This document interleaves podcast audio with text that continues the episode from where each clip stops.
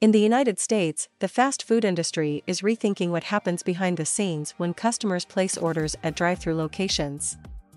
Now, staff no longer need to be physically present on site, as they can log your burgers and fries directly from their couch. This initiative brings new possibilities for anyone looking to earn extra money by becoming a remote working fast food industry employee. There's no stopping progress, at least not innovation.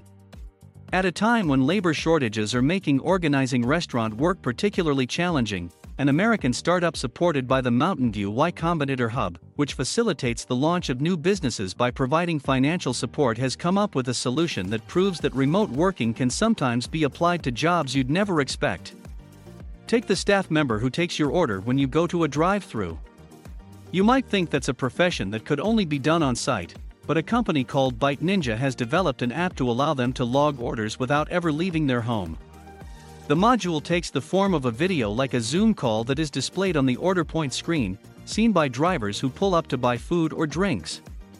And since these employees can perform their duties remotely, it in turn means that anyone can effectively work for fast food drive throughs operating in this way. According to the US media outlet Today, even a grandmother has signed up to make ends meet and save gas by working from home. A major restaurant chain, whose name has still not been made public, has decided to use this new technology, reports today, which could herald the app's rollout across the entire United States.